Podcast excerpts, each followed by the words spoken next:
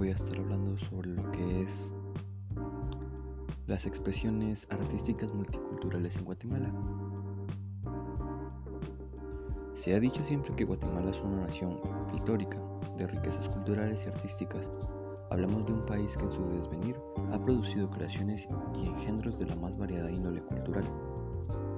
En tanto antropológicamente entendemos que la cultura es todo lo que hacen los seres humanos, hacemos en cuanto se refiere a desde el cumplimiento de las más peretonias necesidades hasta los más sublimes productos del espíritu. Estos últimos circunscritos en el ámbito del arte y las religiones por razones de índoles sociales, económicas y políticas de hegemonía de, de por grupos con poder económicos y bélicos, los individuos pues se han caracterizado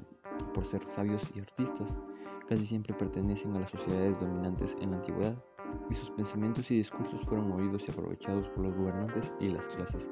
que en ese momento eh, usaban el poder para los fines homogénicos. De ahí eh, que en nuestro país mesoamericano, pues, por los, sus caracteres de, de la colonización, perdón, la cultura y el arte eh, siempre estuvieron a la mano de quienes ostentaban y usurpaban el, poder económico y político. Eh, sin embargo,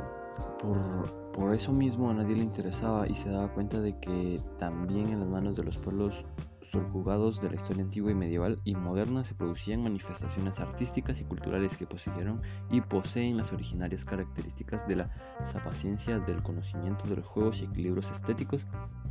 que la condición humana prescribe de acuerdo a las épocas en el que se desarrolló tanto social como filosóficamente eh, la existencia de escribir este tipo de arte. Em, más que todo se describe, em, más bien se centran en lo que es em, como que describir la realidad por medio de las palabras en algunos escritos en algunas pinturas, en algunas esculturas. También se puede dar que la, eh, otro de los ejemplos más claros de las apropiaciones culturales y artísticas de Guatemala son los escritos eh, mayas, ¿verdad? Ya que pues más o menos siempre tenían que ver contra, con personas, deidades, animales, lugares, objetos o procesos que constituyen una realidad física que a la vez pues constituyen también una realidad eh, abstracta que se conformaba bastante por conceptos, eh,